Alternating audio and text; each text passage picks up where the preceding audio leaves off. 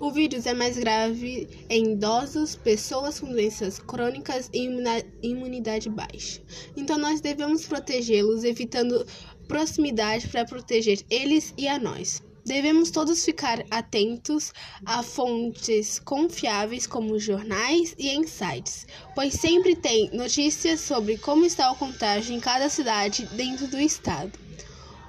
O uso de máscara e álcool em gel é sempre necessário. Também devemos evitar lugares fechados com muita gente, como evitar andar de ônibus e metrô, pois a chance de ficar doente é maior. Mas sabemos que muitas pessoas não têm carro, moto e transporte que não seja público, então eles têm que usar. E por fim, evitar a sair de casa. Mas também sabemos que muitas pessoas não conseguem, pois trabalham e às vezes a empresa não colocou para trabalhar em home office.